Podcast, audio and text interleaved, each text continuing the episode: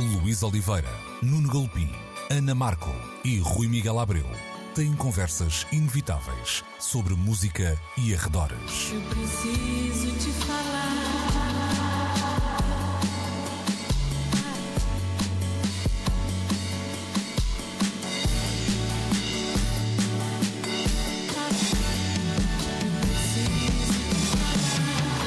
Agora na Antena 3. Precisamos de falar. Muito bom dia sejam bem-vindos a mais uma edição de Precisamos de Falar. Estamos então no Som Nacional da Antena 3, como sempre, aos domingos, entre as 11 e o meio-dia. Hoje comigo, Luís Oliveira, também com a Ana Markel e o Nuno Galopim. Começamos uma vez mais, é verdade, com uma triste notícia, aliás, uma trágica notícia, o desaparecimento de Elísio Donas, músico português, cofundador dos Ornatos Violeta, dividiu-se também entre outros projetos, acompanhou, por exemplo, ao vivo Sérgio Godinho, fundou recentemente os Gato Morto, tendo também, hum, em tempos mais idos, uh, estado ao lado, por exemplo, dos irmãos Praça nos uh, Grace, mas foi de facto com os um, Ornatos Violeta uh, que um, conquistou o coração de inúmeros fãs e é uma partida demasiado cedo, Ana. Esta é uma conversa que dificilmente fugirá a uma, uma série de clichês que nós dizemos para pessoas que muitas vezes nos são próximas e é, e é bom que o nosso auditório perceba isto. É, é uma banda que estando muitas vezes próxima do uh, imaginário de, de, todas as pessoas que foram crescendo e ouvindo os ornatos, acaba por depois também profissionalmente ter marcado muitas vezes se cruzado muitas vezes com as nossas vidas e isso é difícil depois eh, aqui fugirmos desse, desse lado, não é? É, é diferente Sim. falar do, do, do, David Bowie ou do Prince, não é? Não, não, claro, não é claro. bem a mesma coisa. Sim, há um, há um lado de, de partidas um, precoces que nos faz lembrar acerca da nossa própria partida, não é? E, e quando estamos a falar, sobretudo, lá está de pessoas ou que nos estão distantes geográfico ou estelarmente falando, ou, ou quer dizer, o, que já esperamos mais ou menos que aos 80 ou aos 90 se vão deste mundo, e ainda assim às vezes choramos essas mortes como se tivessem sido aos 30, mas, hum, mas efetivamente há, há, um lado de. E sobretudo nós que trabalhamos neste meio e, e que não só. Eu por acaso nunca, nunca entrevistei, só entrevistei o Manuel Cruz, nunca entrevistei os Ornatos, mas, mas vou somando pessoas que se têm perdido e também me vou apercebendo que trabalho neste meio há demasiado tempo. Um, vão somando pessoas que tenho perdido ao longo destes tempos. Os ornatos tinham um papel não só uh, musicalmente falando, mas também como sendo assim um, um pequeno grupo de gente fixe e de que me parece que o Elísio Donas é, era um dos mais fixes de todos. Uh, estou a dizer isto de uma forma muito simplista, mas que hum, através de todas as, os, as homenagens que lhe foram prestadas nas redes sociais das mais, dos mais variantes quadrantes, me parece que era um tipo muito querido, muito querido, super apaixonado pelo que fazia um, e, e, e, aquele pessoa transversalmente bom tipo, não é? Com, com hum. quem toda a gente tem uma história para contar, que é também uma tendência que acaba por acontecer e nada de mal nisso, porque efetivamente eles estavam muito próximos de nós. Depois também tem ele também musicalmente um, um papel importante uh, na carreira dos, dos Ornatos e, e, e, e um, um, pouco na mudança de sonoridade deles também, um bocado na maturidade dos uhum, Ornatos, se assim uhum. se pode dizer, porque aquela carreira de originais é, é curta, mas há um, há um arco muito interessante na... Há uma progressão que se Sim, nota. Há um, há um, arco interessante assim criativamente é. na banda e o Elísio sem dúvida que foi um dos grandes protagonistas um, disso, pronto, e desse da, da, forma como esse arco se construiu. É, pegando no, no, em duas coisas que, diziam a, que dizia a Ana, uma que pronto, tem esse lado mais uh, simbólico, que é os ornatos, uh, a certa altura.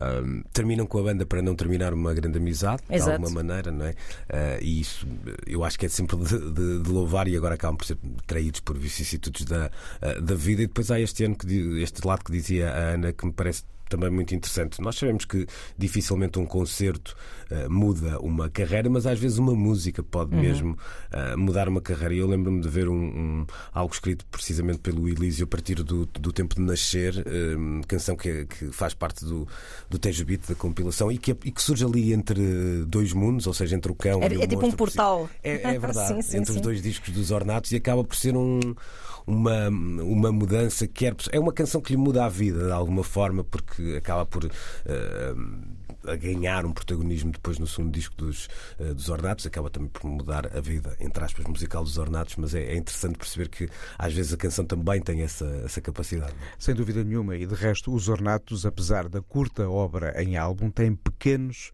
extras uh, espalhados por outros discos, uhum. alguns até naquelas primeiras compilações de bandas novas, emergentes. Eu lembro-me de acompanhar isto por uma razão muito simples. O Marcos Cruz, irmão uhum. do Manel Cruz, Foi trabalhava colega, comigo claro. no Diário de Notícias uhum. e por isso fui acompanhando ali de perto demais, e ainda bem, o que foi o pré-cão. Uhum. Precão. Precão. É, um Parece um preque grande. É um preque grande, mas não, é o que veio antes Também do cão. Também havia uma revolução em curso, de certa forma. Exatamente. E, e, então, daí esta relação próxima, esta atenção maior logo desde o início.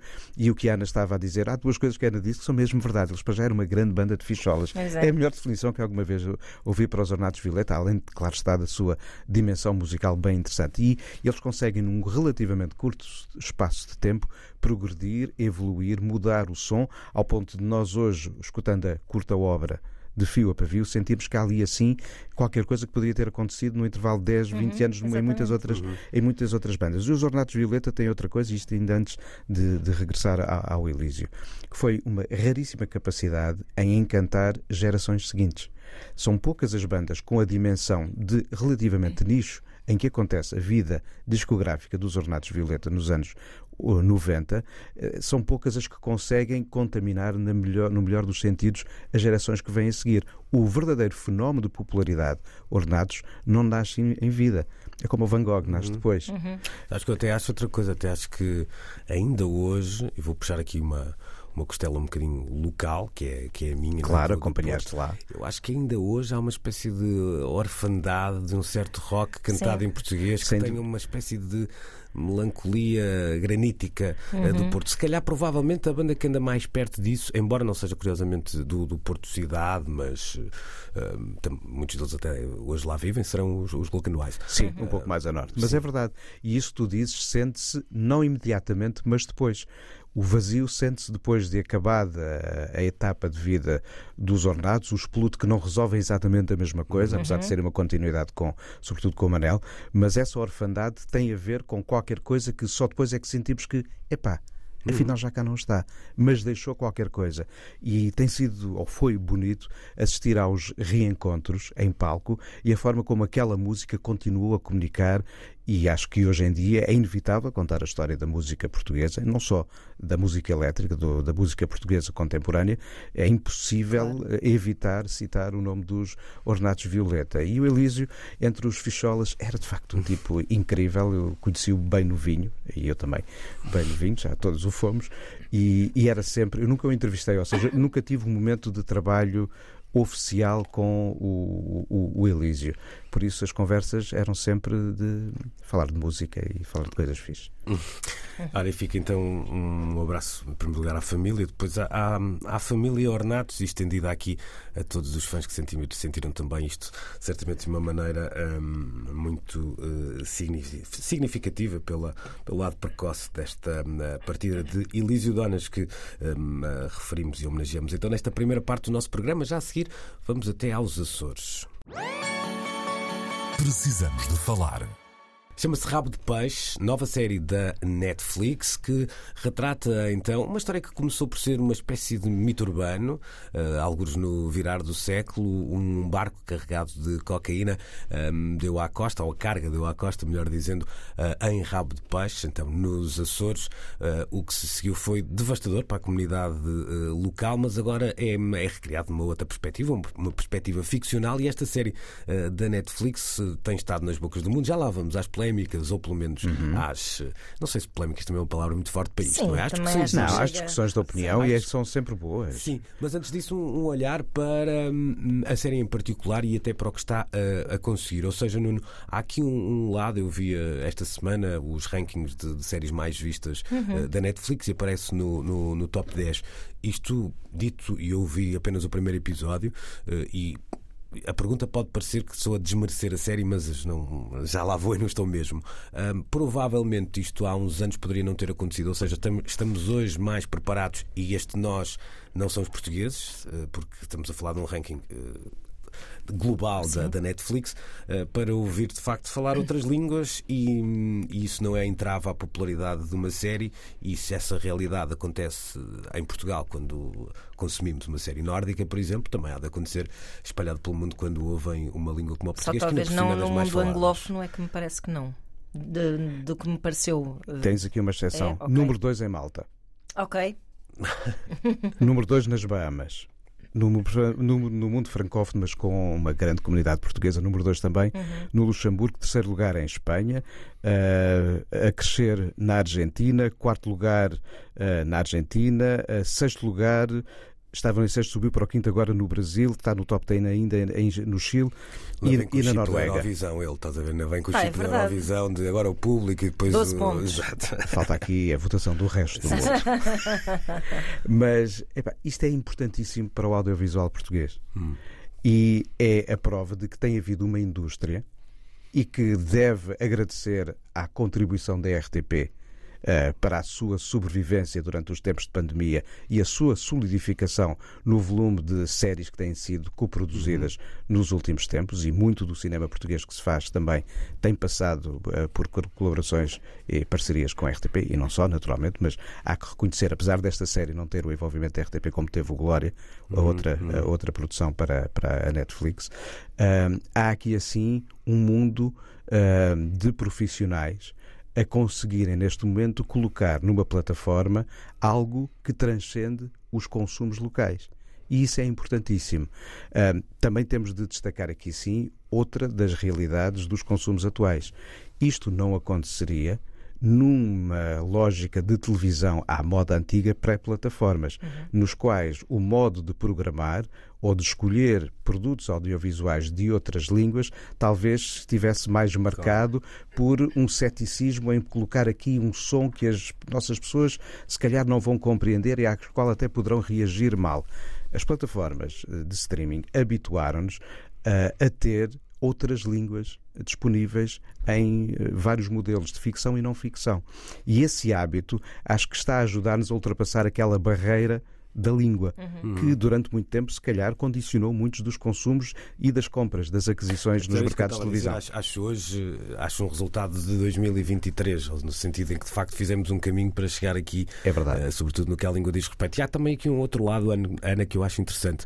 Um, esta história que eu dizia há pouco começou como um, um, mito urbano, mas já foi relatada de forma. Há um fundo de verdade. Sim, e, e depois a história teve, teve relatos uh, ditos, entre aspas, sérios ou não, uhum, dramatizados. Mas, mas até isso passa pela própria série a dimensão dos mitos urbanos, uhum, o claro. choque com a realidade e o espaço para a ficção. Uhum. Mas não vos quero não, interromper. O, que eu dizia, eu lembro-me daqui há, não sei, 4, 5 anos, ter lido qualquer coisa até na altura, salvo erro no Observador, que embora essa história já fosse conhecida na altura, mas aí era uma peça de investigação jornalística, digamos assim, e, ou seja, aí não havia espaço para, para tal ficção, a não ser essa, eh, esses mitos urbanos que muitos deles se mantêm, não uhum. a história em cima dos mitos a, a, ao redor dela. Mas o que eu queria dizer com isso é eh, tu conhecerás, ou não conhecerá, e eu também, algumas histórias de vivências portuguesas uh, que são incríveis e que potencialmente dariam eh, grandes enredos. Não estou a falar daquela ideia que tu tiveste uma vez num quarto sozinha quando foste para não sei o quê e era um filme que gostavas de fazer. Não é isso. Estou a falar até de coisas. Histórias reais. Histórias uhum, que uhum. Se, e, e, que não são só históricas no sentido. Não de... falta matéria-prima. Pronto. Uh, mas se calhar tempos houve em que. Hum, se calhar ainda bem que não foram contadas porque não haveria meios para o fazer senão de uma forma muito uh, pífia. É difícil. Tu usaste a palavra certa, meios.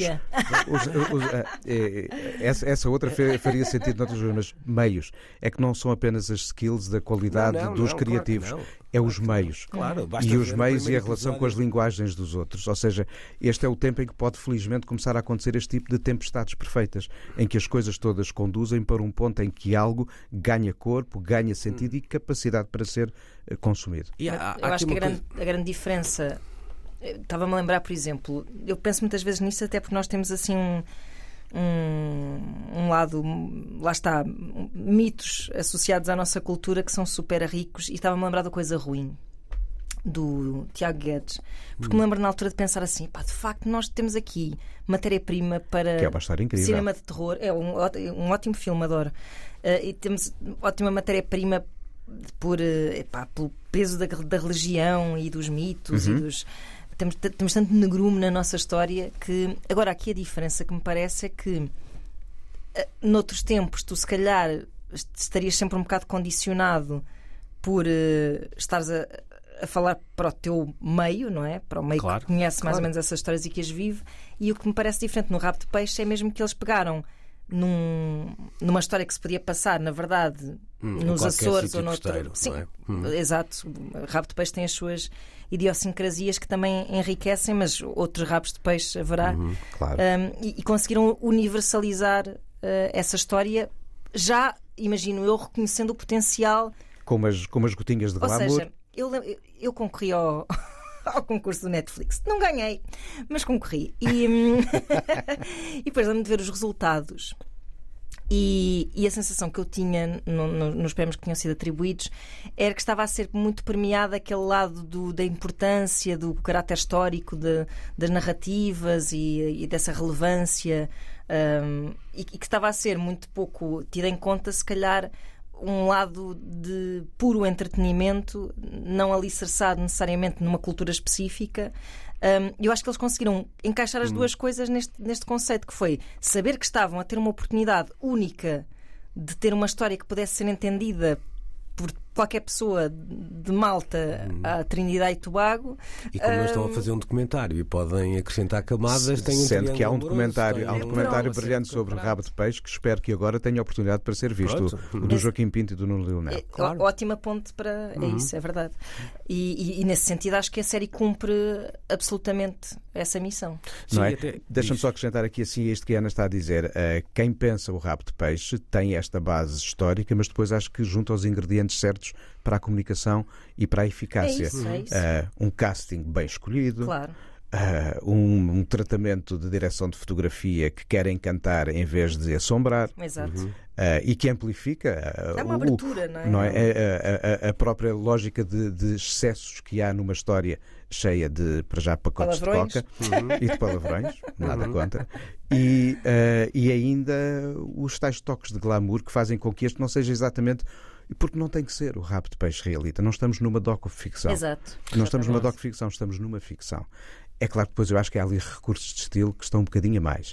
Não sinto a necessidade daquela voz off de todo Sim. de todo. E, sobretudo, uma voz off uh, bilingue, que eu acho que não faz falta no, no- apenas uma personagem o Já é. tenho alguns problemas com vozes off de não forma é? geral. Sim, eu tenho. uh, a menos Ah, que sim. façam de facto sentido tem numa sido- trama, tem esta tão- aqui assim uh, parece que nos está a querer contar uma história que nós já percebemos que é assim. É, tem sido um recurso estilístico É. usado em algumas séries também de sucesso da Netflix. É verdade. Eu- eu acho que é daí que O- vem. À cabeça. Eu- Exato, eu o acho que- tem, está supercarregada. Foi uma coisa que até me E afastou ali um o lado, bocadinho. repara, ali o lado bilingue tem uma explicação que tem a ver com Há uma personagem, sim. tem- há um lado sociológico, há uma personagem que encarna Influência, claramente claro. isso. Depois há outra, outra necessidade que eu acho que no primeiro episódio aquilo está demasiado vincado e depois, felizmente, deixaram-se de querer mostrar aquilo. É, isto é 2001, isto é 2001, isto é 2001. Sim, sim. Cassetes Discman, cassetes Discman, não Pá, é preciso. Contra mim falo, mas isso é uma. É um risco que se corre quando se está a fazer uma série de época que é. Tem que haver algum controle sobre Mas isso. esta é uma série de época que, Que só ali é que está Stranger preocupada. Things, eu uso sempre este É. exemplo, que é Stranger Things não exibe nada a época eh, em que se passa. É que não precisa, basta, Está 100% diluída. basta dizê-lo, diluir e a coisa está lá. Sim, sim, é sim. completamente diferente de fazer depois uma série passada no século XVIII ou na pré-história. Pronto. Uma série sobre a pré-história. Hum, exato. É histórica, não é? É. Ana, É vamos fazer pré-histórica, essa. é pré-histórica. Uma série pré-histórica. Ah, s- só para passar aqui para um, para um outro lado da- desta conversa ainda sobre rabo de peixe, eu quando falava a- ali de meios, eu não tenho nenhum conhecimento audiovisual dessa, dessa matéria, mas se um dia estivesse a, a- lá, vamos imaginar a guionar uma, uma cena e dizer pá, não, não, não, não, não vamos pôr nenhum acidente de automóvel, não vamos pôr nenhuma cena. Para poupar. Nem é só isso, é porque tu depois já viste grandes eh, Pois, exato, cenas e tens um- sempre um, mesmo as cenas em alto, alto mar que Vão parecer- Sem, sem fazer Vão parecer spoiler. micro machines. Sem querer É fazer é spoiler. Quem ainda não viu os últimos episódios de Luís Velho ao Canto, não ouças agora. Não. Há ali assim um momento em que nós vemos que nos falta, uh, no audiovisual português, dinâmica para fazer verdadeiras cenas de ação numa uhum. intervenção policial. Uhum. Mas pronto. Okay. É a única altura claro. em que eu sinto que faltam aqui assim alguns contimentos, falta aqui mais músculo. Mas mesmo assim, Epá, hum. Dei de barato e continuei Sim, a ver. Uhum. Passamos anos em que os carros que caíam das ravinas eram sempre Renault 5 de 1986 porque ninguém ia mandar um Aston Martin não. Era o que havia. Não é? Pronto, assim. Eh, não estou a dizer que isso acontece nesta, não é, não é nenhum spoiler, mas já, já não é esse lado. Deixa-me virar para um outro, uma outra parte desta conversa e que lá está, são as tais micro uh, discussões, micro polémicas neste caso, mas que eu acho interessante de trazermos. E uma delas tem a ver com o sotaque. Com o sotaque. Uh, Dona Ana, como é que se posiciona nisto? Um... Eu vou dizer porque é que passei a palavra e porque é que eu não estou aqui a, a comprometer-me nem sequer na pergunta. Um, como portuense, eu também assisti muitas vezes a, claro. ao clássico Jaime, por exemplo, não era? Sim. Pedro Vasconcelos e tal. E tenho sempre sentimentos muito dúbios em relação a muitas dessas coisas, porque Epá, eu acho que. Fernanda Serrana leu-me. Pois, mas sabes que eu, o que eu sinto é que o, o sotaque é estranhamente uma coisa tão. E eu que sou meio bilingue também hoje, ao fim de viver tanto tempo num, num sítio como no outro, não é? Uh, mas é, é uma coisa tão tão passível de gerar uh, discussões só e apenas emocionais que, que eu se calhar aqui passo, passo, a, uh, passo a bola para não me comprometer. Eu acho o seguinte: se tu queres ter um elenco de estrelas, não é? Uh, como eles.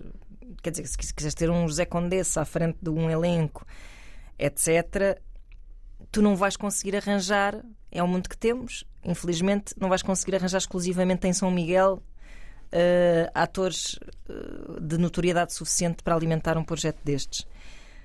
Uh, não havendo essa possibilidade, pôr atores a fazer sotaque também não me pareceria uma boa opção. Epá, e o Ridley Scott, quando fez o Gladiador, não pôs o, o, o Russell hum. Crowe a falar em latim, pois não? Pois também é verdade. Ah, está aí respondido. Mas aí, mas sim, epá, não, não faz sim, falta. caramba, se formos ver todos os filmes de Cecil Não, B. não faz falta. É, é, acho que é um mito de um realismo exacerbado que não faz falta na era, comunicação. Eu acho que era, mas repara, eu acho que era interessante se essa representatividade refletisse realmente uma representatividade. Ou seja, há atores, imagina, há atores o... açorianos na série. E atenção, sim, sim, o sim. sotaque ao micaelense, e há outros. Há vários sotaques nos Açores. Aquele sotaque mais conhecido é, é micaelense.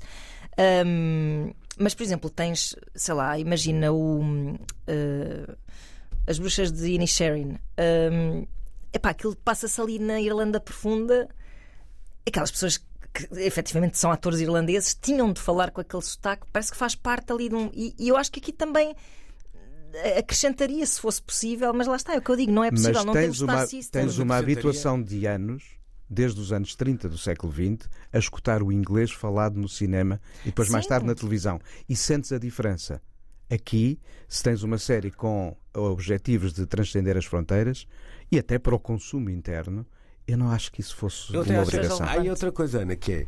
Não é? Uh, ou seja, eu percebo que disseste assim, Ei, pá, se fosse possível até era fixe. A questão aqui é, uh, deixa lá dar assim um exemplo. O Borgen que sotaque é aquele? Pois, exatamente. É verdade. Tu, tu disting... Para consumo externo é indiferente. Tu distingues os sotaques dinamarqueses ou suecos não. ou noruegueses? não. Para, para, um mercado, para o mercado externo acho que é indiferente. E mas... acredito que nem, nem, nem os sotaques alemães, isso, não, não, nem os sotaques alemães, e vimos o Deutschland 83, 86 claro. e 89, e ninguém questionou isto aqui. Lá uhum. não sei. O que eu acho pois é, isso, é isso. Também não. Acredito que tenha acontecido lá. Sabes que há uma coisa aqui, eu tinha prometido não dizer muita coisa, mas até vou dizer. Há aqui uma coisa muito engraçada. Eu dou o meu exemplo pessoal, e não sou ator, atenção, não é? Uh, mas eu acho isto engraçado, que é eu conheço gente que imita melhor o sotaque do Porto do que eu. Ah, sim, sim, claro. Não sei se me estou percebo, a fazer percebo, do que um, do que um the, the real thing. Sim, há, sim, às sim. vezes há um lado, há, há, muitas, e eu acho que tenho lá algum sotaque. Se, se, se, então, se passar lá uma semana ou três dias, ficas mais. Nota-se muito claro. mais, ou se tiver meia hora ao telefone. Uhum. Uh, mas há pessoas que têm mais do que eu e há pessoas que têm muito menos do que eu. Uh, mas há de facto pessoas com essa capacidade. O que eu acho, se calhar é uma visão Portanto, condescendente. de representatividade. Mas eu acho que uh, o... lá está se encararmos aquilo, como eu dizia há pouco, se encararmos aquilo como rabo de peixe podia ser eh, qualquer outro sítio, em qualquer costa, numa ilha qualquer, eh, certo. Há um lado, se pensarmos nisto, como, há um lado de identidade uhum. e até de, de fechamento, de um certo fechamento que existe ali culturalmente, que também tem algum reflexo no facto daquelas pessoas terem uma maneira, até, um, até não só um sotaque, mas até termos eh, próprios, Claro. não é? Uh, Uma ou outra é que, eu, utilizada. que eu acho que contribui de alguma forma para o retrato daquela comunidade. E nesse sentido eu acho que tem alguma relevância. Pronto. Se houvesse um Mas a dizer- sentido de realismo no retrato que não, Pronto, está, também, também é verdade. que não está no core da série, onde é que está a verdade? As ruas, a origem da história e depois Hum. há uma construção de ficção. Mas há algum calão, até lá, é curioso, no primeiro episódio, pelo menos que é o único que vi, até lá há algum calão. Deixa-me passar para um outro assunto que tem eh, indiretamente a ver com isto, que é eh, uma outra reflex- reflexão barra desabafo que, que eu vi, que escutei, tinha a ver com uma espécie de romantização de algo que eu dizia no início desta, da, do lançamento da nossa conversa, que tem a ver com um flagelo local, ou seja, Claro, uma romantização da miséria. Exatamente. Não é? Sim. Não só da miséria, como até eh, deste, deste lado da excesso, que muitas vezes eh, ainda, E- por cima, ainda por cima estamos e a falar. talvez de um certo estigma que se Exatamente. possa ter abatido pela região depois da história. Exatamente. também, Exatamente. Não, e, e porque é que foi devastador para aquela regi- Ora, regi- bem. eh, região. E para além disso, há aqui um lado, e eu não, não quero levar isto para uma discussão sobre. Eh, a minha droga é melhor do que a tua, ou a droga é, esta é melhor que aquela. Aquela é era isso. italiana. Sim, É de mas, grife. mas é, uma, é, é uma coisa que muitas vezes é associada, ou seja, exato, era da. da, da, da agora estou só me de nomes franceses de moda, Era coisa idiota, não era? Portanto, era, Máximo Dutti. era da Prada, era da Prada. Não, mas o que eu quero dizer é, é, ou seja, o, o consumo de cocaína é muitas vezes ele próprio estilizado, Claro, romantizado, ligado a ser uma, uma, uma ideia de Um lifestyle. De, de lifestyle, de diversão, muito hedonista, Uhum. etc. Uh, e quando eu digo que teve um efeito devastador é porque um dia isso acaba e, e o que chega tem, tem muito pouco de, uh, de glamouroso, uh, vamos dizer assim. Hum, tu percebes essa. Ou é, ou é algo que teria que acontecer com pessoas que foram próximas daquela história, que viram hum, pessoas. É, é complicado, conheciam? porque aí eu penso, às vezes, sei lá, que, que- mensagem é que nós tiramos de um train spotting, não é? Ou, há sempre essa, essa onda ali dos anos 90 que romantizava serial killers e, E a droga, e o consumo de droga consumo também. de drogas. Hum, sendo que, apesar de tudo, havia, a, a mensagem tinha muito mais camadas do que, do que aparentava, Uhum. mas hum, neste tempo parece-me que é, é exigido a quem conta estas histórias uma maior responsabilidade e, e até mesmo, neste caso, um.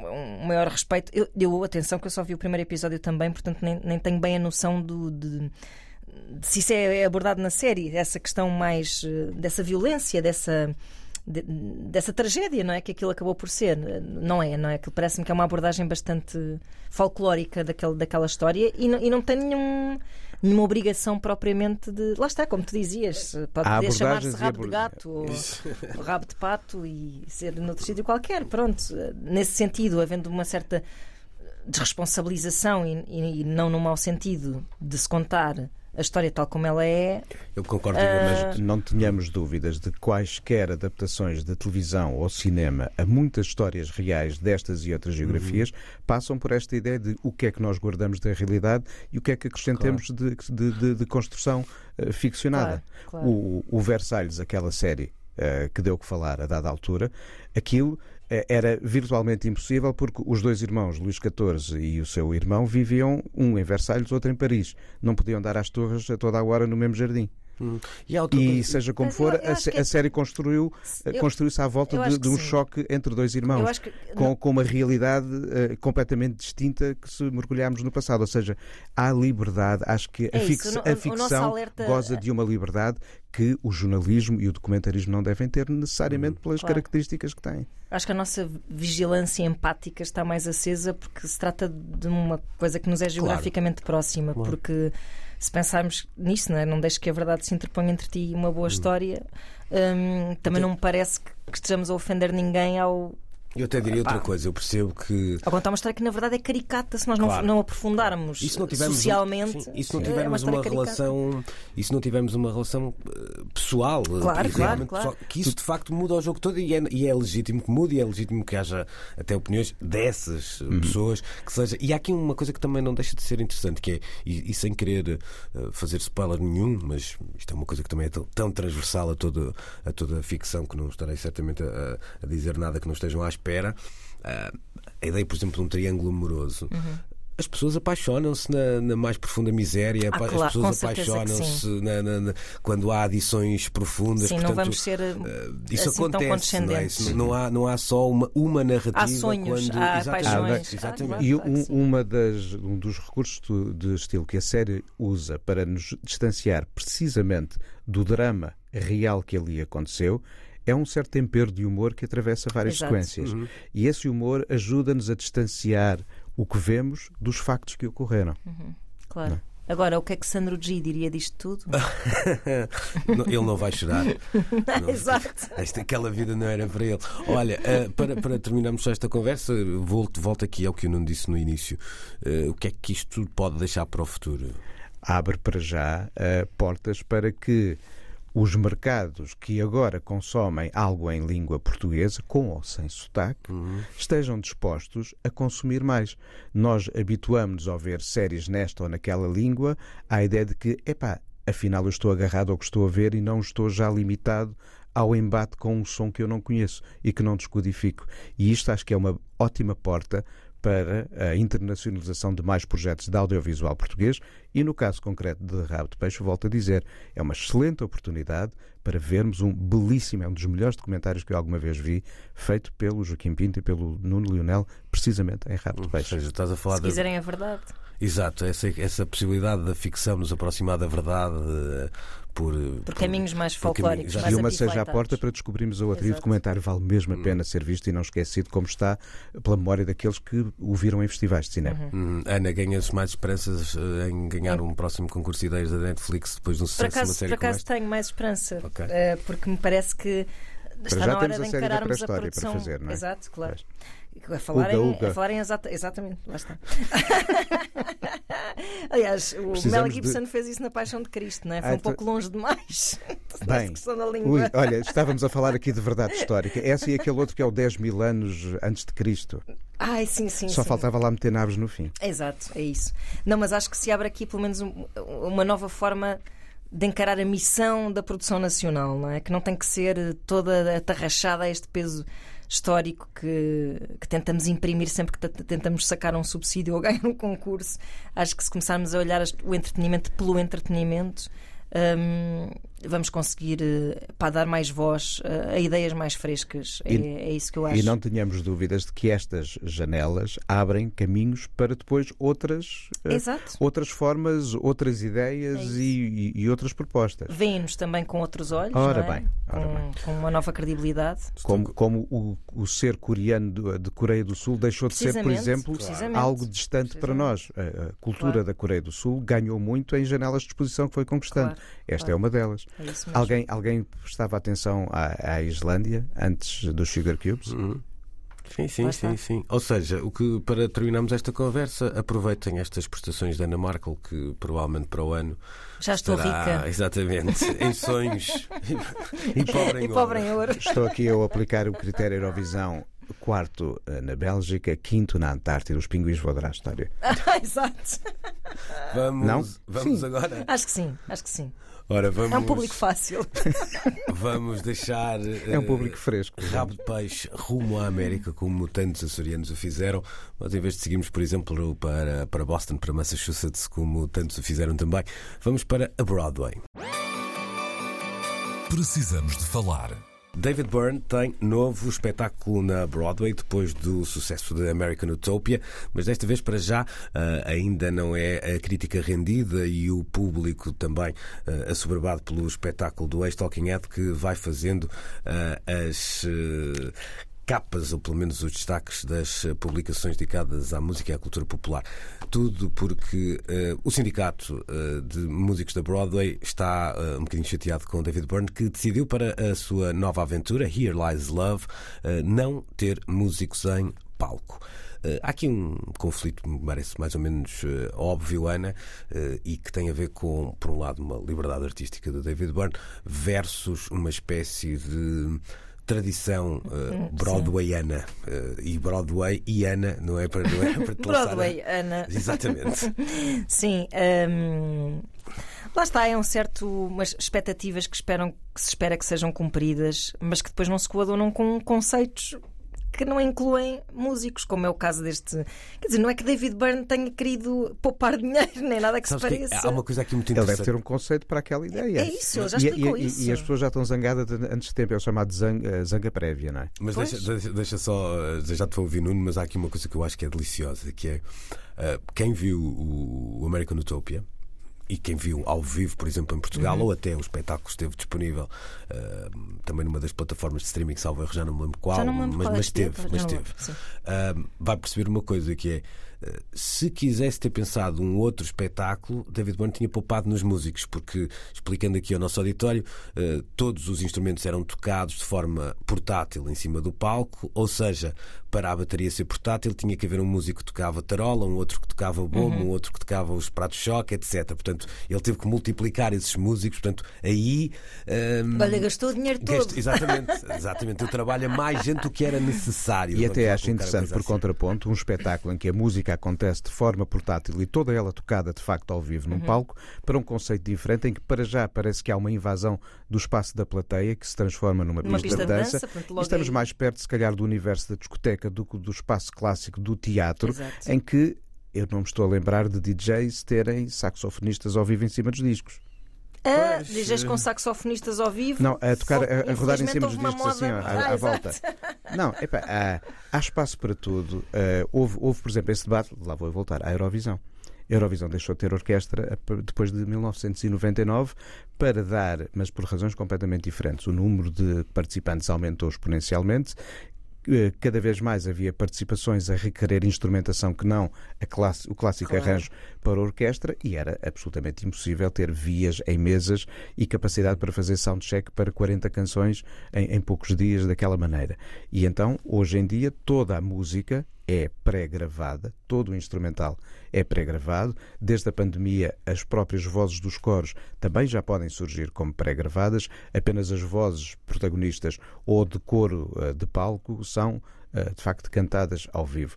Isto causou algum desconforto durante os primeiros tempos. É claro que eu gosto muito de ver o Festival de São Remo com a orquestra a tocar ao vivo, no pequeníssimo teatro, quase tão pequeno como aquele na Broadway, onde o- David Byrne eh, apresenta Uhum. os seus espetáculos, mas deixou de ser eh, uma questão debatida. eh, Oh, Nuno, mas tu aí até estás a dar Um um, ano exemplo. depois. Tu até estás a dar um exemplo que eu acho que é logístico. Que eu não acho que seja. Aqui não é logística, Pois, aqui, aqui não- aqui é conceptual. Pois, É isso. E se o desejo é conceptual, para que é que estamos a ter problemas com o conceito? pois. É que eu acho que esse lado logístico, vamos dizer assim, vamos imaginar que essa era uma questão. Faz aqui.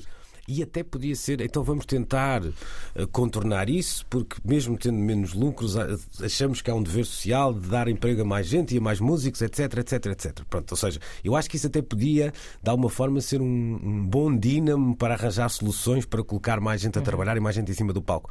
Acho que aqui, sendo eh, uma, uma opção artística, Claro. eh, não pode mesmo ser questionada, quer dizer, não, Claro que não. ninguém se Logicamente. se. Mesmo este, eu lançava a conversa para esta ideia de uma certa tradição na Broadway disto, não é? Mas, eh, isto, ou seja, se não houvesse essa tradição, isto era o mesmo que chegar aos, ao- sei lá, aos Chemical Brothers e dizer assim: epá, a partir de agora. Agora é assim: Tem que tem ser aqui um tambor, músicos. uma corneta. Exatamente, acabou.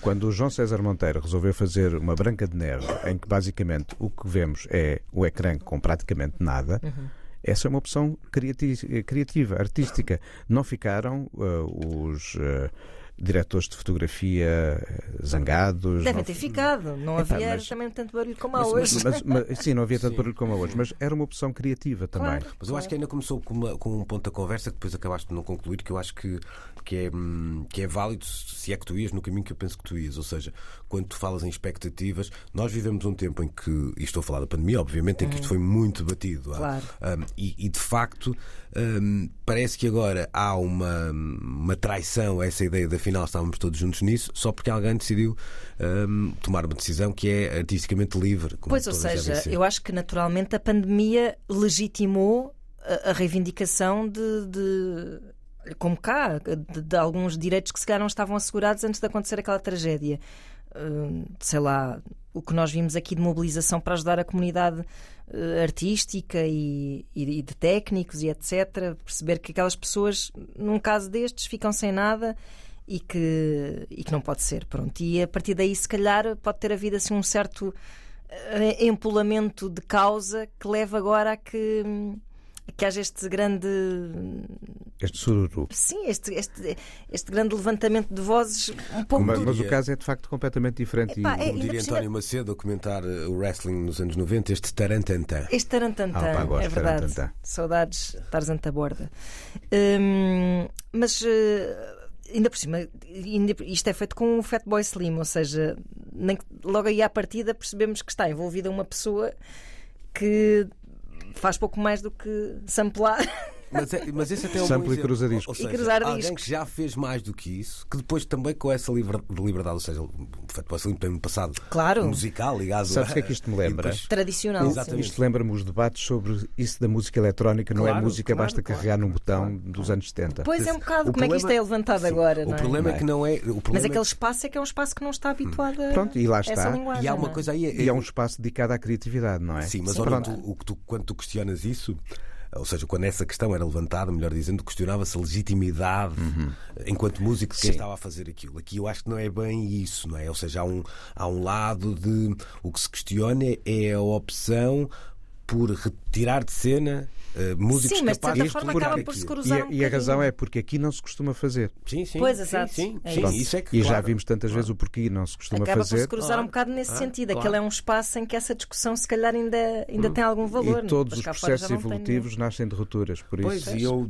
eu, até sou um rapaz aqui e ali eh, corporativo quando acho que eh, esse Claro, com faz certeza, sentido, com certeza. mas acho que a liberdade está 99,9% das vezes à frente de, de qualquer corporativismo e neste caso Epá, então acho que não há dúvida absolutamente nenhuma sobre isso. Eh, vamos ver, fica aqui este Também ficou o exemplo de Kim Barreiros, que lançou agora um, um tema sim. com uma orquestra sinfónica. Foi? Deu imenso trabalho Já a agora, músicos. já agora segundo um poema de Bocage, ok. que contra eh, o percurso habitual de Kim Barreiros de segundos sentidos, este poema não tem segundos sentidos, só, tem primeiros, sentidos. Veja, O bocage, o bocage não se dava ao trabalho de ter segundos, não era Por logo? favor, ouçam. Ok, vamos fazer isso eh, eh, em breve. Se calhar, uma. Olha, conv- convidamos o teu irmão e fizemos uma espécie de. Laboratório. Exatamente, exatamente, edição revista e aumentada. Fica aqui também uma espécie de prece, desejo, entendam isto como quiserem, para ver se a gente recebe este espetáculo do David Byrne para podermos dizer mal, mas Olha, com dizemos, ah, propriedade. propriedade Sim. e aqui ao fundo da, É só para da isso, rua. fundo Só, é, só, é só para podermos confirmar. É isso. Ou não. Ficamos aqui na conversa sobre, sobre David Byrne e vamos fechar o programa na- já a seguir de uma curta pausa para ouvirmos Nuno Galpim que precisa de falar de Diana Ross. Precisamos de falar. Love to Love You, assim se chama o documentário de Diana Ross que. Então. Donna Summer. Ah, desculpa. Ah, pois é. Ok. Vou ver se- Vou falar bem? Ross. E depois, só- depois cito bem. Eu, cito bem Eu, Diana Ross, até que falava. Se quiserem, falo. Deixa ver, se eu, deixa ver se eu consigo aqui uma piada sobre isto. Ok. É o cabelo que é parecido. que é? Como o verão parece que não veio para ficar, eu confundi o Ross com uh, a Summer, é a Donna Summer que vamos falar, e não Diana Ross, Mas como foi é óbvio. preciso. Galpim já estava Ah, é? pronto para falar de tudo. Não, Love to Love You é o novo documentário então sobre Donna Summer, está ah, disponível na plataforma HBO Max. Nuno, é um, é um documentário que tem um- duas particularidades que me parecem muito interessantes. Ponto um, ah, o dedo da família, no caso da filha de Donna Summer. E um, desta vez o footage tem um, um papel muito interessante e é interessante perceber que é um footage recolhido muitas vezes pela própria. Se querem vídeo, querem fotografias, não é? E que vai da de- de- da Alemanha depois até aos clubes mais, vá, mais ah, glamourosos e cheios de glitter de Nova York. O Estúdio 54, é verdade. E aqui estão as diferenças maiores entre este documentário e um que recentemente vimos sobre a Tina Turner, em que o que encontramos, apesar de aparentemente destinado a falar de outras coisas, é uma vez mais a importante, mas já contada, história da vida familiar e de como eh, ela superou esses momentos. Tina Turner. Falemos da, da Dona Summer. Eu não gostei nada do documentário sobre a Tina Turner e gosto muito da Tina Turner. Ah, ah, o documentário sobre a Donna Summer consegue, através desses dois ah, pontos de vista, dar-nos algo que nós não estávamos habituados a ver quando falamos de, de Donna Summer. Há uma dimensão musical devidamente uhum. representada. É claro que ouvimos o Peter Bellotti e o George Moroder, então Moroder com o seu sotaque, e a série inevitável, uhum. lá está o sotaque, não é? Uh, uh, a explicarem-nos como nasce o I Feel Love e a, a dar-nos a perceber que de facto aquela é uma canção que também muda uma vida. Neste caso, acho que mudou toda a vida das canções feitas com eletrónicas daí em diante.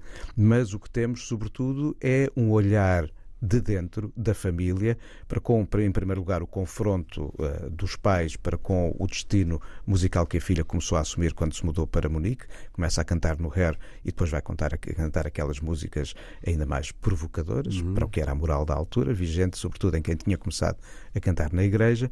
E, e esse, esse, uh, esse ponto de vista pessoal destapa-nos outras formas de contar a história de uma voz que é muito mais do que apenas a daquela senhora que estava presente em canções de disco que foram sucesso uh, na segunda metade dos anos 70.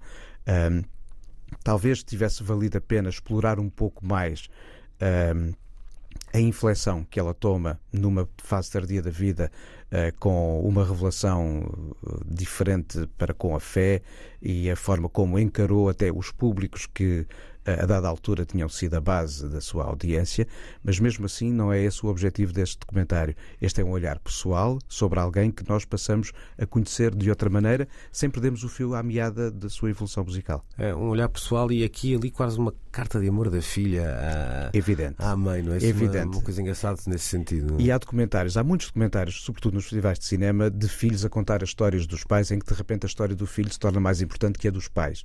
Não é o caso não. deste documentário. Sim, sim. E é engraçado, Ana, para terminar, não, não viste ainda, não segundo percebi, o documentário, mas é, hum, isto não tinha que acontecer, ou seja, tu podes eh, fazer uma obra seminal da, da literatura, do cinema ou da música e não ter uma vida riquíssima. Não ah, é? sim, não, ou pelo, claro. menos eh, acidentada, ou pelo menos tão rica. Não, não, não é uma necessidade. Eh, é, é engraçado que neste, neste, este é um dos casos em que um, essa, essa riqueza existe e por isso vale a pena ser retratada para além da autora Exatamente. de I Feel Love. Não é? Este desafio é super interessante porque. Hum, como aproveitar essa oportunidade de contar a história de alguém que fez uma coisa espetacular, mas que teve uma vida absolutamente banal? Creio que, epá, num, numa abordagem se calhar mais ficcional, hum, quer dizer, eu acho que a, a qualidade de se contar uma, uma, boa, uma história bem, não necessariamente uma boa história, às vezes consegue-se fazer isso. hum, Sim, sim, sim. Porque... E às vezes há o risco também contrário, que é quase que tu legitimares esse momento de, de magia que acontece a certa altura com o que se passou no passado, que muitas vezes é só. É isso, uma- ou seja, E tens o contrário, tens filmes a de repente mitificar algo de que mítico nada tem, como o documentário sobre o José Pinhal, já aqui falamos dele uma vez. mas isso é um, é, é, é um objeto muito particular, vá. Ah, mas eu acho que a ideia de que, de que consegues contar uma história banal e ser muito interessante e estares a contar uma história ótima e seres a pessoa mais aborrecida do mundo, e lá está. Eu acho que essa articulação entre quando fazes uma coisa muito incrível. Mesmo que não sejas capaz de a defender, há pessoas que não têm muito jeito para isso, não é? Pois é. Uh, tipo, pá, é espetacular, como é que foi? De onde é que veio esta ideia? A pessoa, "Pff, Estava.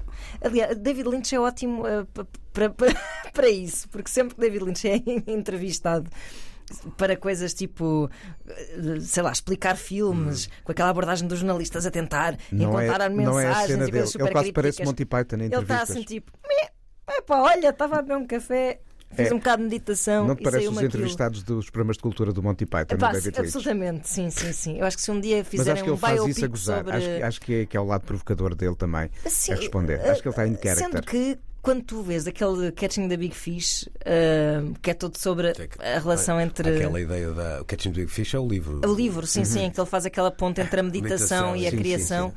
Pá, aquilo é uma chachada. É, é. O livro é muito mais bonito na capa do que no seu interior. Certo, certo. Vale Se um dia fizerem um biopic sobre David Lynch, se Não, calhar sim, sim, não, não prim- vai haver nada para Não. dizer. Epá, eu espero que não haja um biopic sobre a, a Donna Summer nos próximos tempos. Sim, é que às vezes Porque este, este documentário merece a nossa atenção, não biopic. Aí sim admito que o Jorge Moroder possa ter sotaque. Só para dizer mais uma piada de sotaque. aquela história também do, para terminar, não é? aquela história do. Por causa dessa ideia de explicar a obra e não sei o que, que alguém perguntou ao Dylan como é que. Já não, não sei bem da pergunta, como é, como é que é esta canção pode ser entendida por pessoas de menos ou de mais, já não me lembro bem, de 30 anos. Ele diz: esta canção é para menos de 30 anos. Pronto, esqueci. Pronto. Está resolvido o problema. É uma coisa desse ano. Bom, estamos de regresso então na próxima semana. Até lá podem sempre ouvir o programa às vezes para entenderem. Passem pela RTP Play ou por antena3.rtp.pt. Já sabem que depois do meio-dia na Antena 3 entra em cena o Pedro Costa com o, com o Coyote. Bom domingo e uma boa semana. Luís Oliveira, Nuno Galpim, Ana Marco e Rui Miguel Abreu têm conversas inevitáveis sobre música e arredores. Eu preciso te falar.